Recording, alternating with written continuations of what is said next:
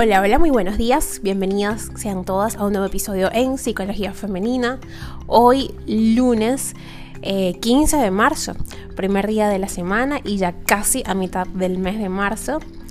Eh, bueno, para quienes son nuevas por acá, mi nombre es Isneika Blanco, soy psicólogo clínico y me especializo en la atención a mujeres, trabajando lo que es el empoderamiento, la autogestión emocional, el crecimiento personal y la autoestima. Todo lo que tenga que ver con manejo emocional, pues allí estaré siempre dispuesta para brindarte herramientas y ayudarte a poder superar sea cual sea el proceso por el que estés atravesando.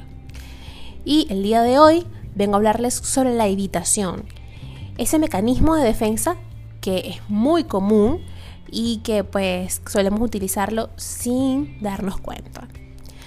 La evitación como estrategia de afrontamiento, o mejor dicho, de distanciamiento, rara vez nos ayuda.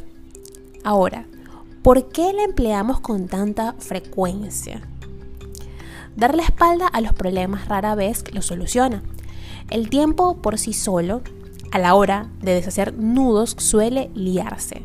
Sin embargo, la evitación sigue siendo un mecanismo de defensa común. Huimos de lo que preocupa, aplazamos lo que nos estresa y asimismo, eh, para no dar importancia a lo que duele, hará que tarde o temprano deje de doler por completo. No obstante, la mayoría hemos comprobado que la estrategia falla y mucho, porque escapar de lo que hace daño, de lo que preocupa o inquieta, además de no resolver nada, incrementa la emoción sentida y por supuesto intensifica la ansiedad. A veces incluso el simple hecho de no hacer nada también supone un mecanismo de escape. Ahora, ¿qué podemos eh, hacer ante esta realidad psicológica tan común? Y por aquí les comparto un, fragmento de Antoine de Saint-Exupéry. No sé si lo pronuncié bien, mi francés está un poco malo.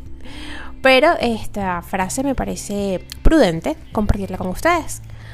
La huida no ha llevado a nadie a ningún sitio, ¿ok? Eh, hay que analizar un poco esa frase, me parece genial. Un genio, por cierto. La evitación es una respuesta conductual desadaptativa al miedo y a la ansiedad. La aplicamos de infinitas maneras y este es además un comportamiento que puede con cronificarse, perdón, en muchos casos. Lo hacemos cuando, por ejemplo, nos decimos que es mejor dejar de pensar en eso que nos preocupa y enfocarnos en otras cosas. También cuando procrastinamos. Y si no sabes qué es esto, te invito a que vayas a la primera temporada de este podcast. Eh, creo que es el tercer episodio donde estoy hablando de la procrastinación. Cuando dejamos pasar los días antes de ocuparnos de esa responsabilidad, tarea u objetivo. Es importante saber que estamos ante uno de los mecanismos de defensa más comunes. Estos constructos psicológicos enunciados por mi querido Sigmund Freud en su día nos siguen siendo interesantes. En primer lugar, porque nos ayudan a comprender esas estrategias inconscientes a las que suele recurrir el ser humano para rehuir de emociones o pensamientos que le generan angustia. En segundo, porque es algo que todas y todos hacemos y en ocasiones pueden ser el sustrato de diversos trastornos psicológicos. Un ejemplo, es que hubo estudios realizados en la Universidad de Boston en el año 2018 que eh, dicen que en la actualidad algunas condiciones como los trastornos de ansiedad o de pánico tienen en muchos casos la evitación como desencadenante. Ok, al yo evitar el estímulo ansiógeno, ok, o el estímulo patógeno, por decirlo así, eh, aumentan estos, los síntomas de estos trastornos. Como siempre sucede cuando hablamos de mecanismos de defensa, parece que son esos constructos psicológicos que aplican los demás y nunca uno mismo. Sin embargo, debemos tomar conciencia de algo. Todas nosotras hemos hecho uso de la habitación alguna vez. Es más, puede incluso que la estemos desarrollando ahora mismo, pero ¿de qué manera? Estas que les voy, a, les voy a compartir en estos momentos son las tipologías en las que suele aparecer la evitación. El pensamiento evitativo. Este se define como esa costumbre tan nuestra en rehuir y no pensar en aquello que enturbia el bienestar. La conducta evitativa. Fíjense que estamos hablando primero del pensamiento, luego de la conducta. Este es otro comportamiento limitante y a menudo hasta problemático. Son esas situaciones que uno prefiere evitar porque le generan ansiedad o estrés. Por ejemplo, si tengo angustia de hablar en público, evitaré todos aquellos trabajos que me exijan esto último.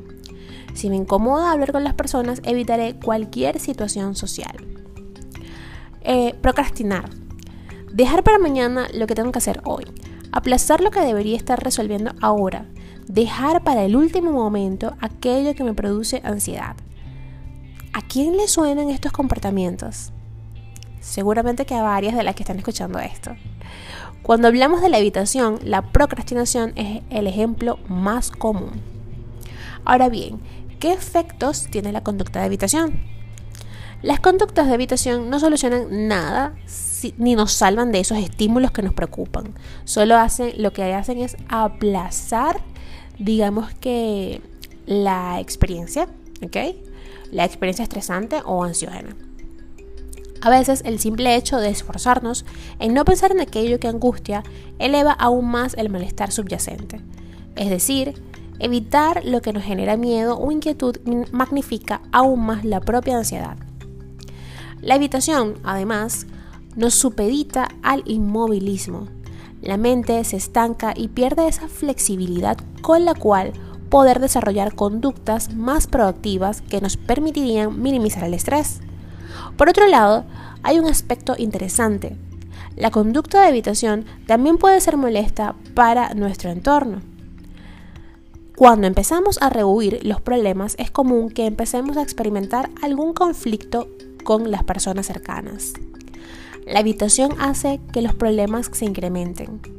Y por último, y no menos importante, esta conducta es la mecha para los trastornos de ansiedad, las fobias, los ataques de pánico, etc. La evitación no es una conducta que debamos desactivar, siempre y en todos los casos. A veces nos es útil y necesaria. Evidentemente, es necesario evitar aquello que supone un riesgo evidente. Sin embargo, cuando empezamos a rehuir de las situaciones cotidianas que deberíamos afrontar, solucionar o manejar, nuestra vida cotidiana se ve limitada. Es entonces cuando surge el malestar se eleva. Ahora bien, ¿qué deberíamos hacer en estos casos? Primero que nada, comprender el mecanismo de evitación. Este es el primer paso tomar conciencia de que estamos evitando aquello que deberíamos resolver. Para ello es necesario comprender cómo funciona el mecanismo de evitación, a saber, cuando hay algo que nos preocupa o que nos inquieta, evitamos pensar en ello y desplegamos otros comportamientos alternativos que nos alejan del estímulo original y angustiante, por supuesto. Puede que dentro de un mes tengamos que exponer nuestra tesis, por ejemplo, o hacer esa conferencia. Esto nos genera ansiedad y puede que en algún momento nos digamos aquello de que mejor no me presento. En lugar de evitarlo, hagamos pequeñas simulaciones, como por ejemplo un role playing, para entrenar esa exposición e ir manejando los nervios. Saber, quizás de algún modo, poder eh, predecir cualquier evento, cualquier cosita que podría pasar y así bajas los niveles de ansiedad. Claro, van a haber otras cosas, posibles cosas que puedan pasar, pero estás menos nerviosa, ¿ok? Practicar, eso es una opción. El afrontamiento activo.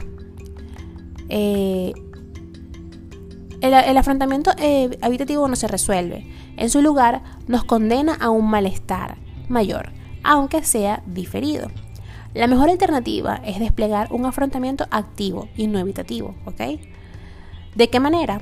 Pues bien, tracemos un plan, un mecanismo de actuación para resolver lo que preocupa. Busquemos apoyo. Hablemos con amigos o un profesional especializado y compartamos esos miedos, esas angustias. El objetivo es relacionarlas y encontrar seguridad y alivio. Practiquemos ejercicios de relajación, respiración profunda. Hagamos algo cada día que nos permita adoptar un enfoque proactivo y no pasivo. Por norma, pocas respuestas son más problemáticas que la evitación.